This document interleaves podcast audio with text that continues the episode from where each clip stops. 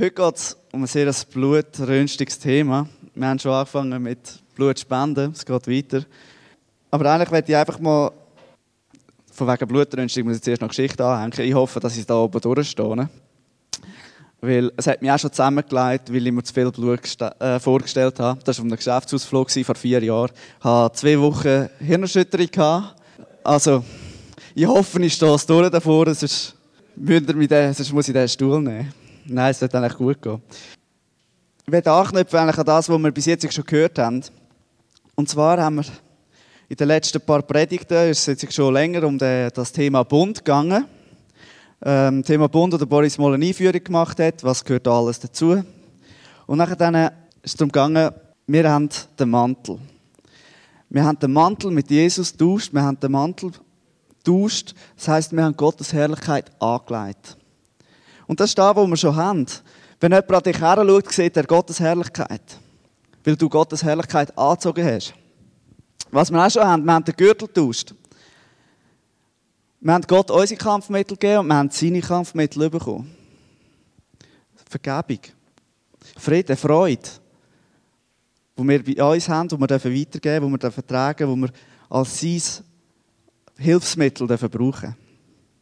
Und der Hans-Peter hat letztes Mal davon gepredigt, dass das Tier zerteilt ist und mit dem Tier wir uns identifizieren mit dieser totalen Hingabe.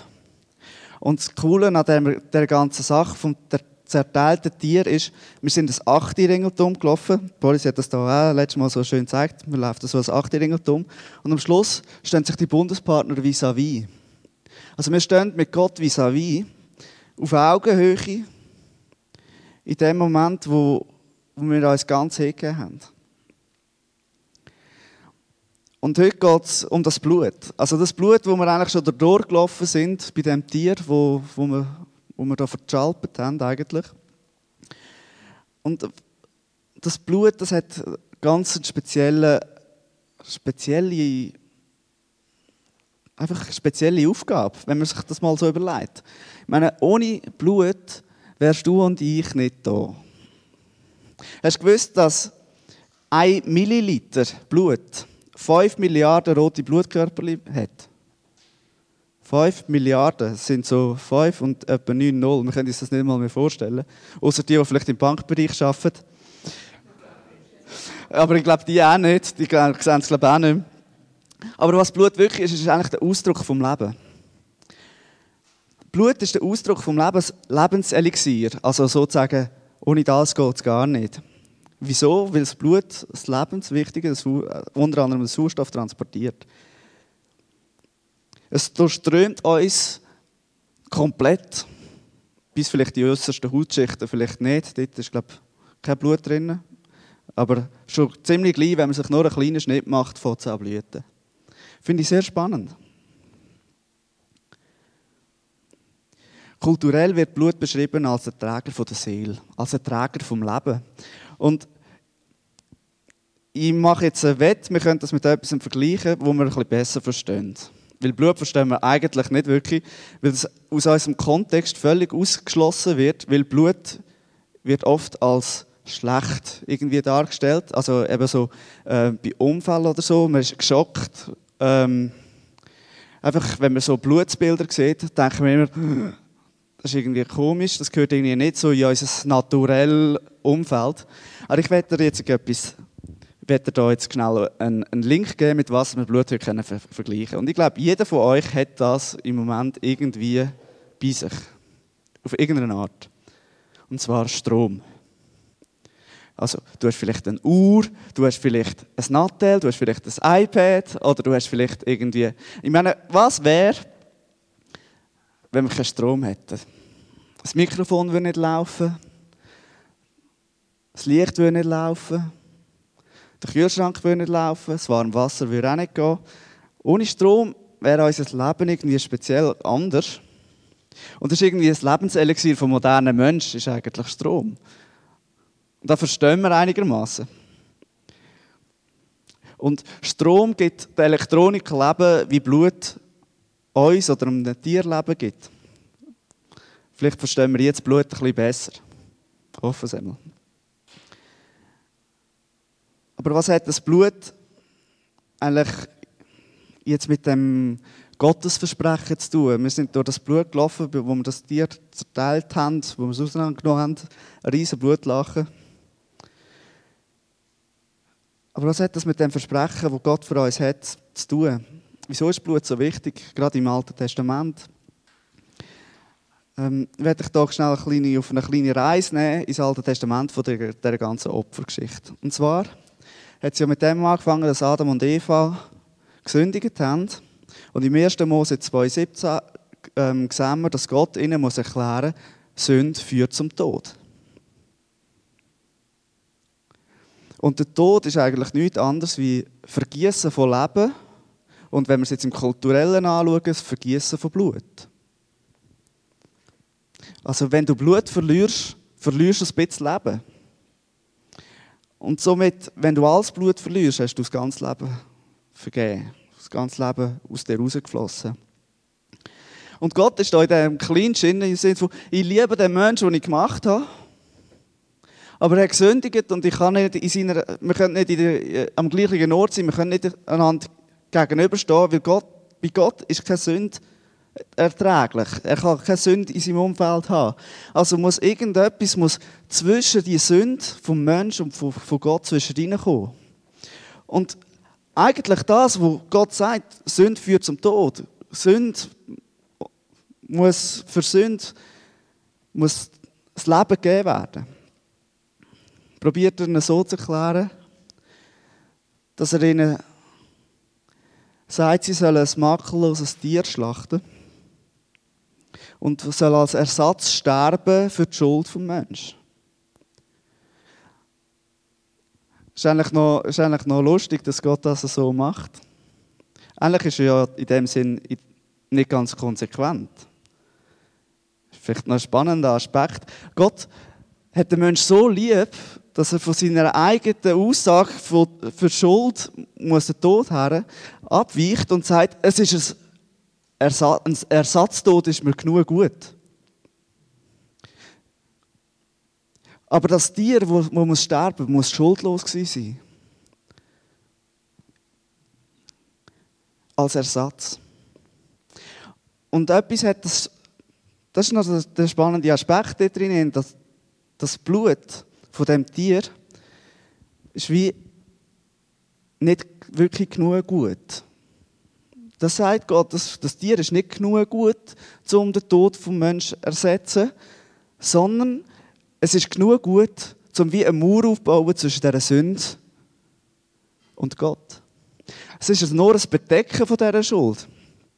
Also mit dem Blut von dem makellosen Tier, wo als Ersatz für einen Menschen stirbt, wird die Schuld vom Menschen nur bedeckt. Und weil die Schuld nur bedeckt ist, kommt sie immer wieder vor, wenn wieder neue Schuld kommt. Mit jeder neuen Schuld muss wieder ein neues Tier sterben, damit die Schuld wieder bedeckt wird. Ich habe gelesen, dass die Juden in ihrer ähm, grössten Opferzeiten bis zu zwei Millionen Tiere geschlachtet, geopfert haben pro Jahr. Das ist eine recht blutige Sache. Das ist echt eine recht blutige Sache. Ähm, es sind nicht alle, es, nicht alle Opfer sind Tieropfer gewesen, aber ein großer Teil. Und es ist eigentlich immer darum gegangen, dass das Blut muss vergossen werden für die Schuld, für die Schuld, für das, was man falsch gemacht hat. Und Interessanterweise sagt Gott, eigentlich will er, gar, eigentlich will er die Opfer gar nicht. Durch seine Propheten sagt er, eigentlich will er gar nicht die Opfer, sondern er will das Herz. Er will kein Opfer, das nicht mit einem aufrichtigen Herz daherkommt. Das stinkt ihm, sozusagen. Das aufrichtige Herz, das dahinter steht. Und er will uns mit dieser ganzen Geschichte von diesen Opfer will er uns eins einfach klar machen. Er will uns seinen Plan zeigen, den er eigentlich mit uns hat. ich habe auch gelesen, ich weiß nicht mal, ob ich es richtig ausspreche, das hebräische Wort für Opfer Karban heißt. Ich glaube, so spricht man es aus. Ich bin mir da nicht so sicher, ich habe es nur gelesen. Ähm, so kann man eben schnell Hebräisch, wenn man einfach mal ein paar Sachen liest. Karban, das heißt eigentlich Gott näher kommen.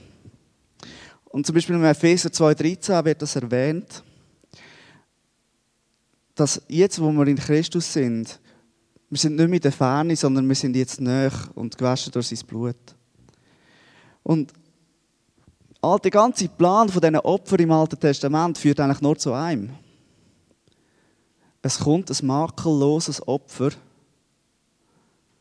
wo nicht mehr die Schuld bedeckt, sondern Kraft hat, um sie wegzunehmen.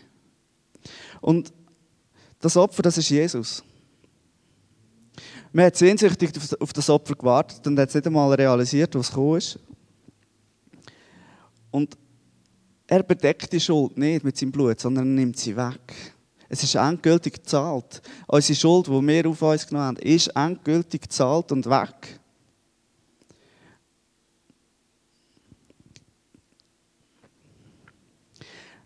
Durch, durch das, dass die Schuld jetzt nicht mehr nur bedeckt ist, sondern wirklich weg ist, haben wir jetzt die Möglichkeit, in die Gegenwart von Gott wieder wirklich zu kommen.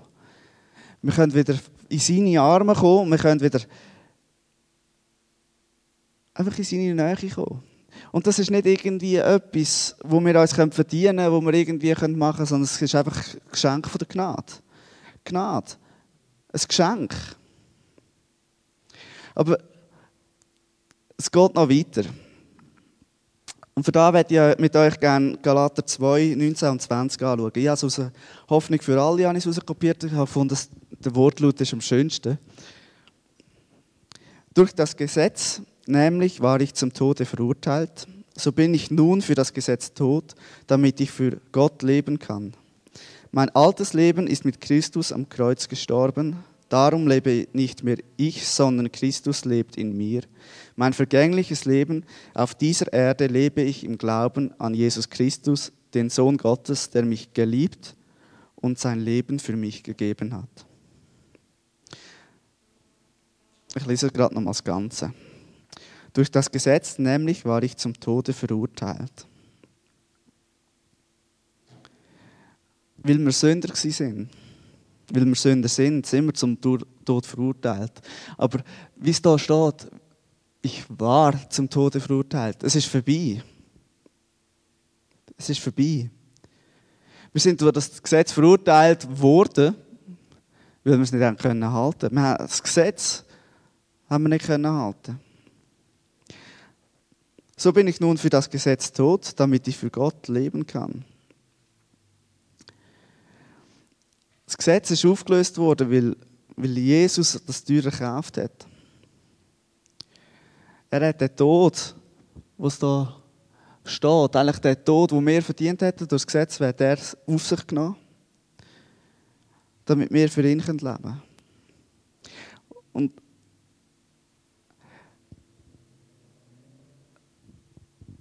das Blut, wo, Jesus am Kreuz vergossen hat, wird in dem Moment in uns eingepflanzt.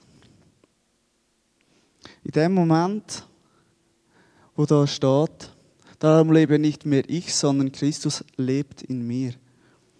Das Leben, das Leben, wenn wir das Leben als Blut anschauen, was ja kulturell auch so ist, das Blut, wo Leben ist, sein Blut lebt in uns. Sein Blut fließt durch uns durch. Sein Blut fließt durch meine Adern. Jetzt lass dir das mal so ein bisschen auf die Zunge vergehen. Sein göttliche, königliche, perfekte, unglaublich liebevolle und gute und warme und barmherzige Blut fließt durch deine Adern. Wow. Wow. Und da kann ich auch nur noch den letzten Satz anhängen. Mein vergängliches Leben auf dieser Erde lebe ich im Glauben an Jesus Christus, den Sohn Gottes, der, für, der mich liebt und sein Leben für mich gegeben hat. Sein königliche Blut fließt durch meine Adern. wo mir das wirklich aufgegangen ist, am Donnerstag im Zug, hat es mich gerade geschüttelt und ich konnte nicht mehr. Können. Das hat mich einfach mega gepackt und es ist mir einfach kalt der Rücken abgelaufen. Und zwar von Olten bis Aarau, Velofahren, Buchs. Es ist mir einfach nur noch kalt der Rücken abgelaufen, wo ich gemerkt habe, hey, das ist so wahr. Dass Gott, Gottes Blut fließt durch meine Adern. Er lebt in mir. Und das ist ein riesiges Geschenk. Ich meine, das, wenn wir das jetzt mal anschauen, das, das, das Blut, wenn sein Blut durch meine Adern fließt, wenn wir das Blut tauscht haben, wenn wir seine Blutinfusion, die er gespendet hat, seine Blutspende bei uns haben können anzapfen, dann sind wir blutsverwandt. Ich meine, wenn wir blutsverwandt sind, sind wir nicht nur adoptiert, wie es der Paulus schreibt, sondern wir sind Kinder Gottes. Wir haben den direkten Zugang zum Vater. Wir sind Erben vom Königreich, weil wir sind Prinzen und Prinzessinnen in seinem Reich. Wenn sein reine Blut durch uns durchfließt, dann sind wir rein gewaschen, weil es fließt durch uns ganz durch. Ganz, und zwar von Fingerspitzen bis zu den Zehen runter. Und wenn sein heilige Blut durch uns durchfließt, dann fließt auch sein Blut durch unsere Adern. Und weil er heilig ist und durch uns durchfließt, werden wir geheiligt geheiligt in seiner Gegenwart, weil er in uns ist. Er ist nicht nur um uns, er ist nicht nur unser Mantel. Seine Herrlichkeit ist nicht nur unser Mantel, sondern seine Herrlichkeit fließt in uns als heiliges Blut. Wir gehören zu ihm.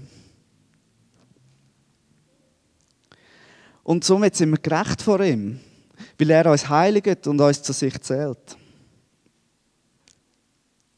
Im Kolosser 1, 27b steht Christus, Christus in euch, die Hoffnung auf Gottes Herrlichkeit. Boris braucht den Vers noch gern. Das ist einer von seinen Lieblingsvers. Christus ist in uns das Geheimnis und einerseits die Hoffnung auf Gottes Herrlichkeit. Oder wenn mit Hebräer 9,14 anschauen. Im Hebräer, kann man auch, Im Hebräer 9 kann man viel über die Opfersachen nachlesen. Ich werde euch hier etwas vorlesen. Das Blut Christi jedoch hat eine unvergleichlich größere Wirkung. Denn als Christus sich selbst von Gottes ewigem Geist geleitet, Gott dargebracht hat, war das ein Opfer, dem kein Mangel anhaftete. Damals reinigt uns sein Blut bis in unser Innerstes Damals reinigt uns sein Blut bis in unser Innerstes. Es befreit unser Gewissen von der Belastung durch Taten, die letztlich zum Tod führen, so dass er uns jetzt möglich ist, dem lebendigen Gott zu dienen. Deshalb reinigt uns sein Blut bis in unser Innerstes. Bis in unser Innerstes.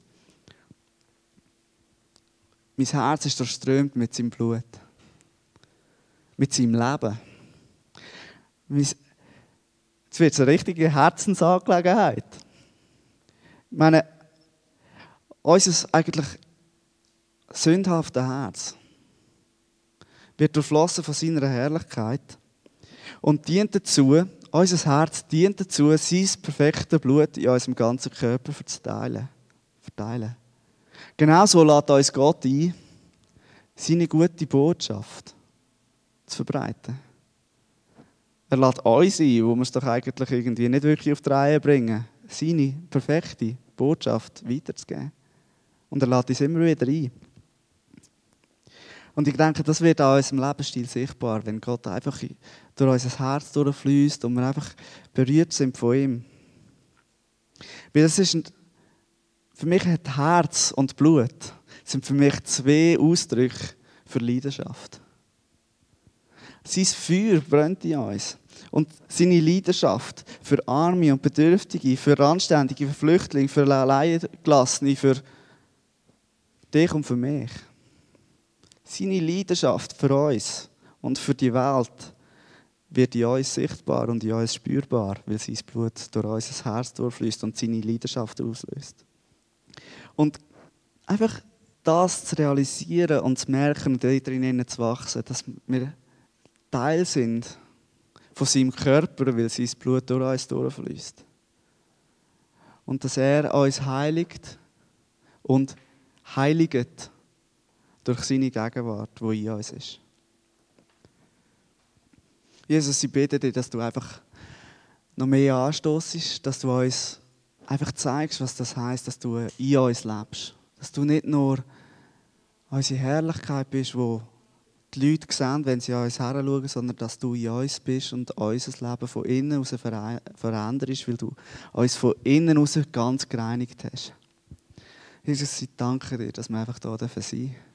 Und dass wir einfach uns in deine Gegenwart hineingeben und dass wir uns einfach dürfen an dieser Blutinfusion von dir anstecken. Jesus, danke vielmals. Danke vielmals für dein Blut, das du vergossen hast für uns, das die Schuld wegnimmt und das uns reinigt von innen raus. Jesus, du reinigst uns von innen raus.